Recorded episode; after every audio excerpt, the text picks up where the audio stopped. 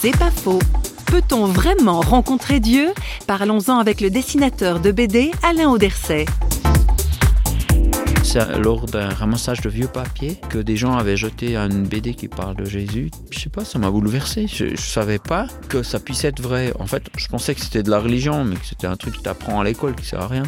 Je me suis dit, ben, alors si c'est possible d'avoir un contact avec l'être le plus puissant de l'univers et qu'il te réponde, ben c'est, je veux pas passer à côté. En fait, j'ai, fermé la porte de ma chambre, puis j'ai dit, euh, t'es là? Puis j'ai rien ressenti. Et puis petit à petit, ben vraiment, il y a cette présence qui est rentrée. Et je l'ai invité à venir, en fait. Puis j'y ai cru, quoi. Euh, Il y a vraiment quelqu'un, c'est sauf quelqu'un très discret. Si je peux dire que Dieu a un défaut, c'est qu'il s'impose pas. Mais en fait, il est pas si discret que ça, il est un peu partout, c'est juste nous qu'on est bouchés. C'est pas faux vous a été proposé par Parole.fm.